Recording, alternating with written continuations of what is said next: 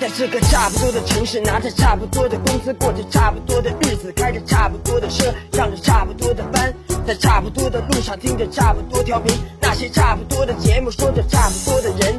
我八零后出生，说话就大声，我玻璃发声，要有我人生，不做差不多先生。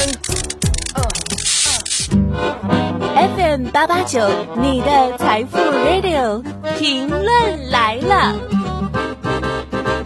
欢迎回来，评论来了，我是海鹏。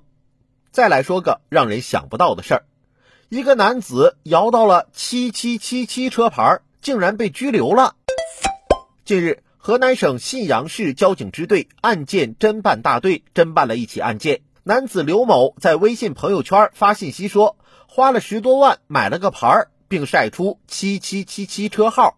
办案民警依据相关线索，调取了该车上牌时的业务流水、监控视频，依法询问了办理业务的工作人员、车主本人及其他证人。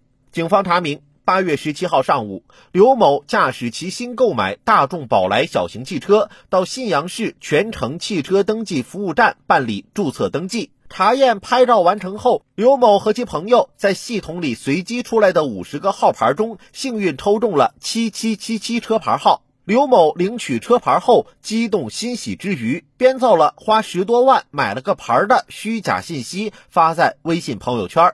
刘某的行为造成恶劣社会影响，涉嫌发布虚假信息，扰乱公共秩序，被公安机关依法给予行政拘留七日的处罚。想在朋友圈里凡尔赛一下，结果把自己给烦进去了。刘某啊，你没想明白啊！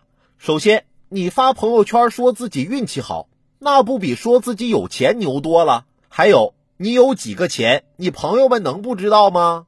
再有就是，你的朋友圈里看这样，可不全是朋友啊！也有网友提出疑问：这吹牛也会犯法吗？其实，如果在吹牛的过程中，涉及编造、传播、散布虚假信息，就会涉嫌违法犯罪，将会被依法打击。最近我们几个同事聚在一起聊天，基本上都是聊些家庭琐事。我就说了，我跟你们说啊，不是我吹牛，我跟我媳妇这么多年了，她就从来没敢翻看过我的口袋。在同事的一片羡慕声中，我显得非常得意。这时，一个同事接话。这只能充分说明一个问题：你媳妇儿没有给你洗过衣服。